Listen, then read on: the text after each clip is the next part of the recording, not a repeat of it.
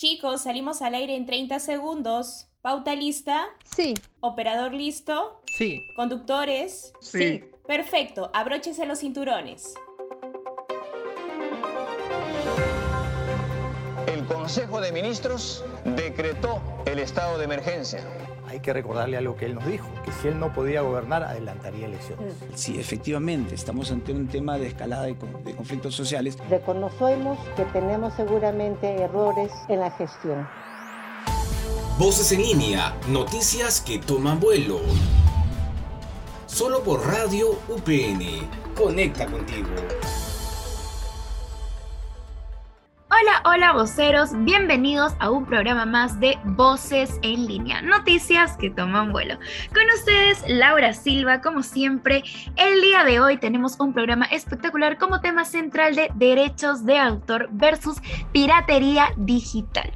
Este gran problema en nuestros medios digitales, en nuestra internet que estamos llevando a cabo en nuestro país, ¿no? Algo bastante extenso que ya se ha tomado eh, hace unas semanas medidas al respecto.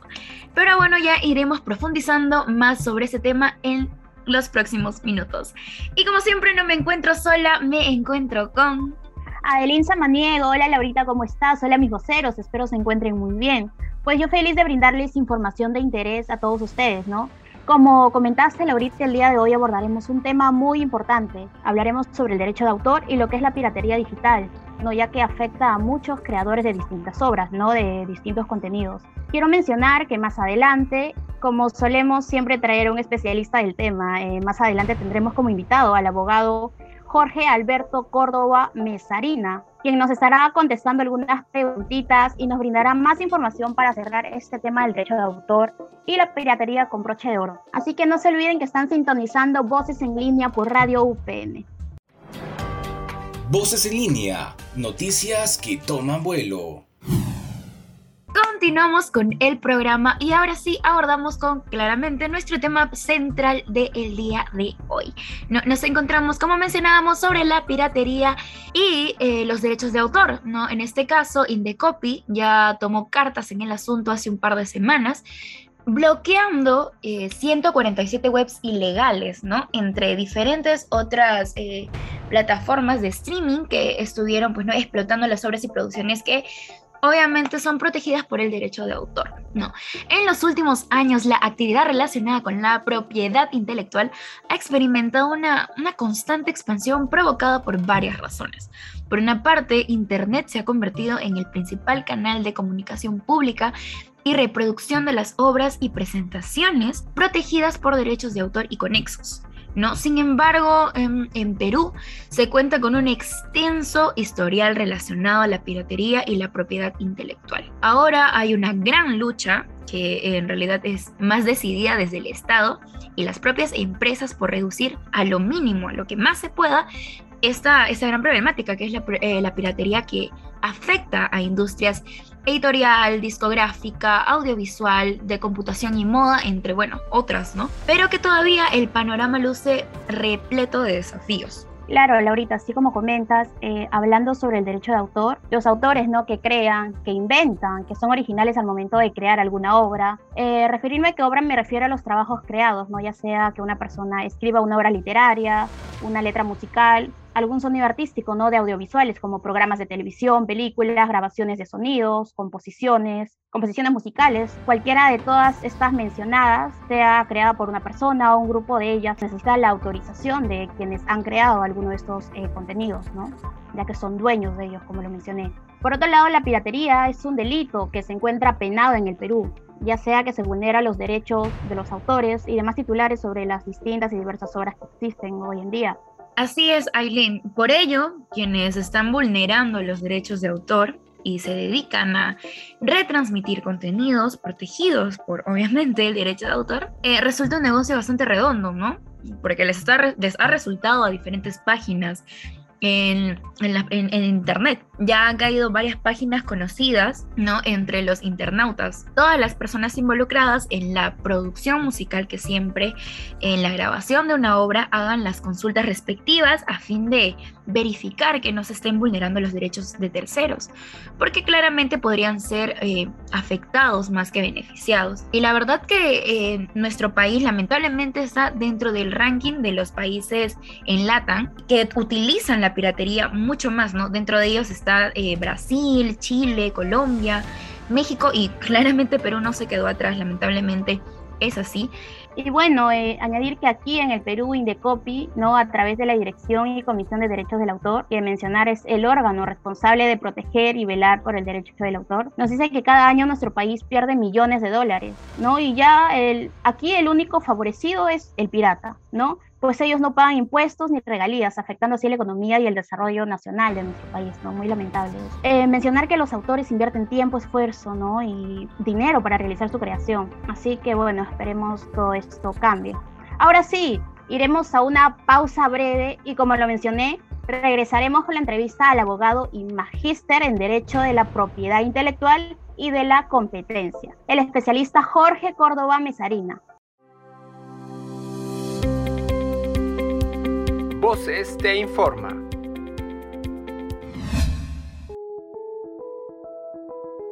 ¿Ya conoces los cursos internacionales que trae UPN para ti? Adelanta cursos de tu carrera con docentes extranjeros, inscribiéndote a través del portal Mi Mundo UPN. Este año las clases serán del 1 al 10 de agosto a través de clases intensivas, es decir, un full day, y así poder adelantar tus cursos de carrera con docentes internacionales puedes revisar los cursos disponibles por facultad a través de blogs UPN. No te pierdas la oportunidad de formar parte de esto y vivir la experiencia internacional. Voces en línea, noticias que toman vuelo. Bienvenidos a esta nueva tertulia en Voces en línea. Hoy tenemos como invitado al doctor Alberto Córdoba en este nuevo episodio en donde hablaremos de los derechos de autor y propiedad intelectual y algunos casos que han dado mucho de qué hablar estos días. Buenas tardes, doctor, ¿cómo está? ¿Qué tal? ¿Cómo estás, Alejandra? Muy bien, primero darle la bienvenida al programa de Voces. Gracias por estar aquí. Antes de empezar a hablar de estos casos, no sé si podría hablarnos sobre qué son los derechos de autor y propiedad intelectual, darnos así un pequeño concepto para saber un poquito más sobre esto y meternos en contexto de lo que viene sucediendo estos días. Claro que sí. Em, en realidad el derecho de autor es una parte de la, del derecho de la propiedad intelectual o de la propiedad intelectual, ¿no? El derecho de la propiedad intelectual se compone de tres áreas. Eh, el área de invenciones, en donde podemos encontrar, por ejemplo, las patentes. Eh, las patentes eh, médicas, por citar un ejemplo. Em, el área de signos distintivos, donde podemos encontrar las marcas, los nombres comerciales, las denominaciones de origen. Y en la tercera área son los derechos de autor, que están vinculados a las eh, obras, a las creaciones literarias y artísticas.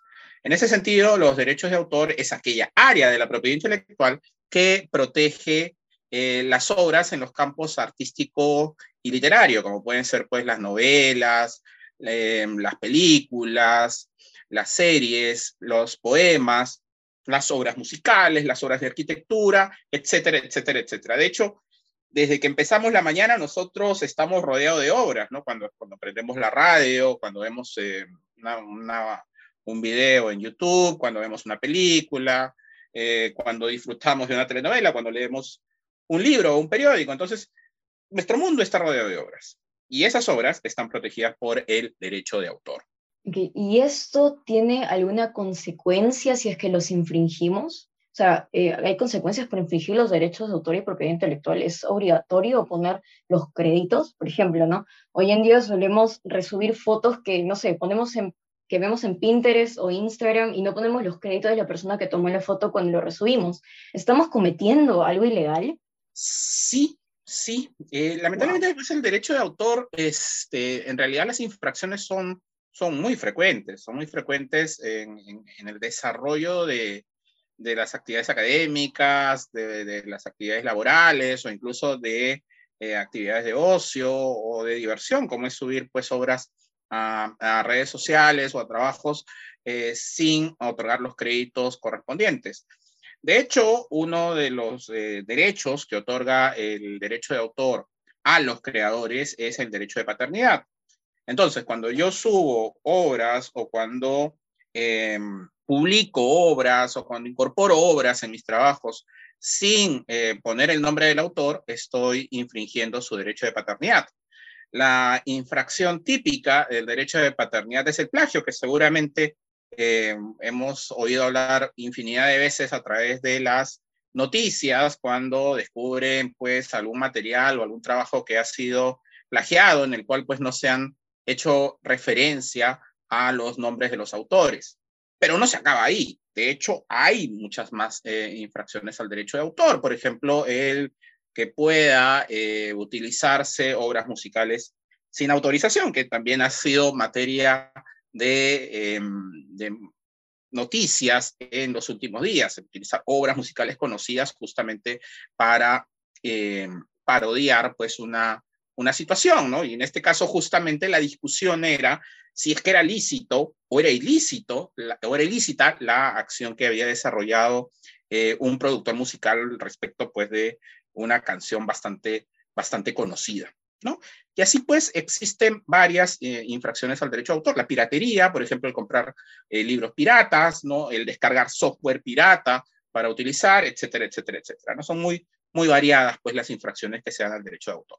O sea, estamos en el día a día viviendo con la piratería sin darnos cuenta, o sea, sin querer. Sí, sí, de todas maneras. por ejemplo, si tenemos instalado o si en el centro laboral cuando desarrollamos, en el centro de estudios, pues no eh, existe software que no tiene licencia para utilizar en las computadoras, pues hay una infracción al derecho de autor, ¿no? Si eh, pues descargo obras están puestas a disposición en Internet, ¿no? Este, está infringiendo el derecho de autor. Si fotocopio libros íntegros, ¿no? Estoy infringiendo el derecho de autor. Entonces, el derecho de autor, pues, eh, tiene como regla general el que se tenga que pedir autorización a los titulares para poder utilizar una obra. Esa es la regla general, ¿no? Existen ciertas excepciones al derecho de autor, existen ciertos eh, usos que la ley ha señalado que pueden darse, como por ejemplo el, lo que hacemos en la universidad. los profesores comparten artículos para eh, que podamos eh, rendir exámenes, ¿no? Pequeños fragmentos de libros también para que podamos eh, rendir exámenes o para que podamos utilizarlos como material de enseñanza y esos usos están permitidos, ¿no? Esos usos, esos usos sí están permitidos por la legislación porque son con fines educativos, ¿no? El citar obras, por ejemplo, en las tesis, en los trabajos de investigación, ¿no? En donde utilizo obras de terceros, también está permitido. ¿no? El realizar fiestas, el realizar eventos en, mi casa está permitido por el derecho de autor. No puedo realizar actos de eh, comunicación de, obras musicales. Entonces, hay ciertos usos que sí están permitidos por la legislación, ¿no? que son las consideradas las excepciones al derecho de autor. Pero la regla general, si es que no son consideradas excepciones, es que tengo que pedir una autorización al titular del derecho de autor para utilizar una obra. Y eso es verdad. Por ejemplo, eh, con lo que está pasando últimamente con lo de la canción, ¿no? Eh, Bebito Fufiu, eh, sé que en la parodia existe un límite también con respecto a los derechos de autor. Entonces, necesitamos permiso para parodiar, o sea, ¿cuál es el límite entre lo que se puede y no hacer cuando parodiamos y utilizamos algo que tiene derechos de autor, si es que existe un límite? De hecho, la parodia es una excepción al derecho de autor y digo excepción porque la regla general, como, como te señalaba Alejandra, es que se tenga que pedir autorización. Sin embargo, la ley ha, señalado que eh, una de estas excepciones, uno de estos usos que se pueden hacer sin pedir autorización es justamente la parodia. ¿ya? Entonces, eso está establecido en la ley de derecho de autor. Pero la parodia, ya también, eh, o las excepciones en general, entre ellas la parodia, están sujetas a ciertos límites. Estos límites son los que la ley ha denominado los usos honrados, que no puedo, pues, afectar injustificadamente los intereses del autor, ya que no puedo, este, no puedo eh, afectar los intereses del autor ni causar un perjuicio a la normal explotación de la obra. Entonces, ¿qué ha pasado con esta, con esta parodia que es la, la, conocida, ¿no? la, la, la del bebito Fiu Fiu, pues que en principio sí se ha realizado una parodia, pero una parodia más dirigida pues a esta carta o este poema, ¿no? Que, que circuló en los, en los medios de comunicación, en los cuales pues este, se escribían hacia, eh, hacia un conocido político. ¿No? Entonces, esta, este poema está protegida por los derechos de autor. ¿Quién es la autora? La persona que le escribió el poema al expresidente. Está protegido por el derecho de autor. Entonces, lo que era una obra literaria puede ser parodiada. Puede ser parodiada tranquilamente. El problema viene con la música que se le ha puesto a la parodia. Y acá han, la persona, eh, el productor ha cogido una obra que es eh, bastante conocida, que fue bastante conocida en los 90, que fue creada por Daido, ¿no? Es, es una canción, es una melodía que fue creada por la em, autora, cantautora británica Daido, y la incorporó en su parodia. Entonces la pregunta es, ¿forma parte de la parodia? Bueno, se incorpora en la parodia, ¿no? Se incorpora en la parodia. La parodia tiene como, como, como finalidad, pues, el realizar una sátira, una burla, una, una crítica de algo. Y esta sí cumplía con ese fin. El problema central viene en que comienza a monetizarse. Esto se sube a las redes, ya se sube a las plataformas streaming, ya se sube a las plataformas streaming y comienza a haber una monetización. Comienza a generarse un lucro de esta, de esta obra y de hecho sí afecta a la obra en sí, sí le causa un daño a la obra. ¿Por qué? Porque ahora, sobre todo las generaciones más jóvenes, por ejemplo, generación Alejandra, pues posiblemente pues no haya disfrutado en su momento eh, la canción de Daido cuando salió al mercado, porque salió en las finales de los 90. Si yo escucho ahora la canción de Daido, ¿ya? Ah, inmediatamente la voy a asociar con el bebito Fiu ¿no? O sea, voy a decir, ah, mira, esta es la canción de el bebito Fiu Entonces, eso no solamente ha sucedido en el Perú, el fenómeno ha sido continental, ha sido de alcance mundial, ¿no? sí mundial, pero al menos en países como España, como Italia, eh, en Latinoamérica entera, que se ha conocido la canción como, como la del bebito Fifiu. Entonces sí se ha causado un, un, un, daño a la, a la obra. Y el problema es, eh, para finalizar esto, es que el problema es que la crítica ¿no? El, el, comentario crítico, la, el sarcasmo en sí mismo, no es respecto de la canción, es respecto del poema. Entonces la canción simplemente ha sido como un adorno, como un mecanismo, como algo para que suene esto más pegajoso, pero yo no estoy, yo no estoy parodiando la canción, lo que estoy parodiando es el poema en sí mismo, el poema, la letra. Entonces, sí debió pedir autorización para ello, sí se debió pedir autorización. Y de hecho, pues parece que sí se, se dieron cuenta, o se dio cuenta el productor y optó por sacarlo de las redes sociales. ¿No? De las, perdón, de, la, de, las redes sociales y de las plataformas streaming, pero ya había monetizado, ya se había difundido y se ha causado pues un daño a la obra, a la, a la imagen de la obra. Y eso pues tiene que ser, debió, debió solicitarse pues para ello una autorización, cosa que no ha sucedido. Por lo tanto, en mi opinión, ¿no? No, no quiero, no quiero acá este, eh, señalar pues que, esto es, que esto es generalizado, porque, porque hay personas que dicen, bueno, es una parodia y bueno, como tal pues debe respetarse. En mi opinión, sí debía pedirse autorización, ¿no? Y lo que, has, lo que se ha hecho sí es una infracción al derecho de autor. Claro, entiendo, entiendo. Entonces, eh, a ver, con respecto también a lo que ha pasado con, con Disney, que han dejado de tener los derechos de autor de, de Winnie Pooh y de Bambi, que ya han quedado libres de derecho y, y, lo que pronto va a pasar con Mickey Mouse en el 2024, entonces, ¿cuándo y cómo es que ya dejamos de tener derechos sobre algo que ha sido nuestro y registramos previamente? ¿Podemos hacer algo para que siga siendo nuestro pasando la fecha límite, si es que hay uno? Eh, cuando ya empiezan a transferirse estos derechos pues a las empresas, ¿no? Pues las empresas, eh, el autor cede estas, estos derechos pues a las empresas y las empresas se convierten en titulares del derecho de autor, que es lo que pasa pues con, cualquier empresa que esté en el mundo del entretenimiento, ¿no? Y Disney es una de estas empresas que tiene un sinnúmero pues de obras bajo su titularidad, ¿no? Tanto en personajes individuales como en películas o en series, ¿no? Lo que podemos apreciar este, nosotros de Disney. Entonces, en el ámbito patrimonial, el derecho eh, eh, no este, este derecho no es eterno. Muchísimas, muchísimas gracias por habernos esta, esta entrevista. No sé si quisiera dejarnos alguna recomendación, algún consejo. Bueno, sí, eh, así como nosotros tenemos que respetar el derecho de autor, pues tenemos que tener presente que nosotros también somos autores, ¿no? Todos, todos, todo el público, los estudiantes son autores, son autores de trabajos, y van a ser autores de sus creaciones. En el, entonces, es importante conocer el derecho de autor, no solamente para respetar las creaciones de terceros, sino también para que respeten mis propias creaciones, por ejemplo, cuando estoy en un centro de trabajo, saber qué derechos estoy cediendo, saber este, o, o conocer las cláusulas de eh, propiedad intelectual, de derecho de autor en los contratos que, que, voy a suscribir, ya sea con mi empleador o ya sea con las personas a las cuales les voy a prestar un servicio respecto de, de mis materiales. ¿no? Entonces, es importante conocer el derecho de autor porque estamos inmersos en este, en este, en este ámbito. Genial, muchísimas gracias por la entrevista, doctor. Muchas gracias por tenernos aquí, por aclarar nuestras dudas. Muchísimas gracias. Está sintonizando Voces en línea por Radio UPN Conecta contigo. Continuando con el programa, como siempre, todos los programas le traemos una cápsula y esta claramente es elaborada por nuestro equipo de Voces en línea. Así que disfrútenlo. Detrás de la noticia. ¿Quieres registrar tu marca y no sabes? Aquí te lo explicamos. Si deseas registrar la marca de un producto o servicio que ofreces, puedes solicitarlo al INDECOPI de manera virtual o presencial.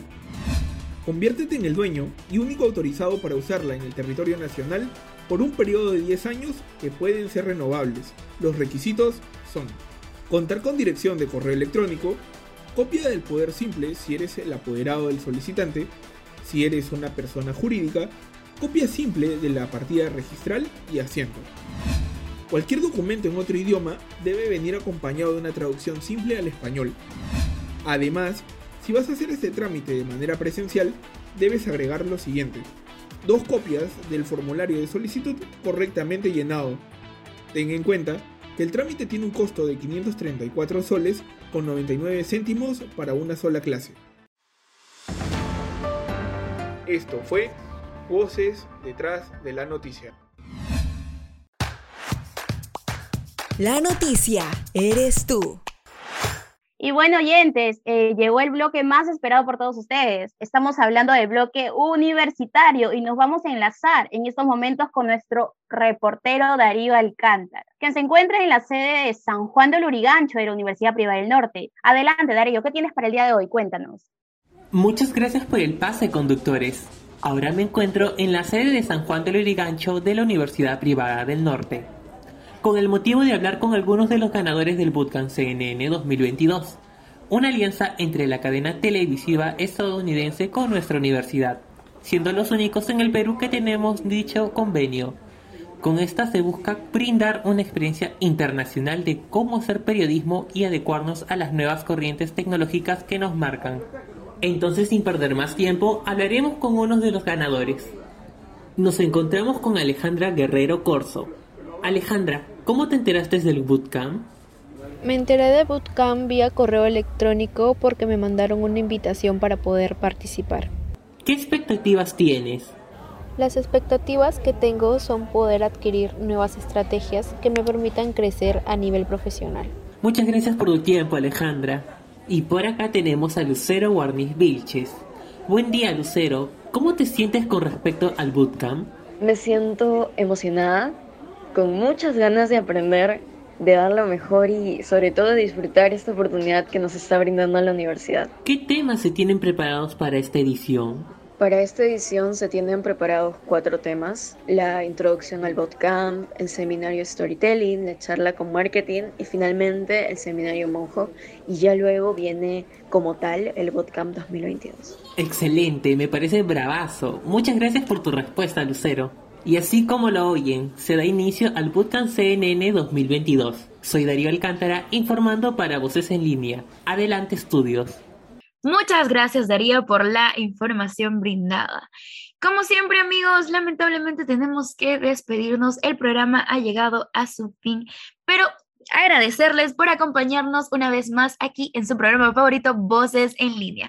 Con ustedes estuvo Laura Silva y... Y Aileen Samaniega, un gusto de poder brindar más información a todos ustedes. Mencionar que no se olviden de escuchar nuestros podcasts, por favor escúchenlo por la app de la radio UPN o por la web de UPN. Hasta otra oportunidad, bye bye. Esto fue Voces en línea por Radio UPN. Conecta contigo.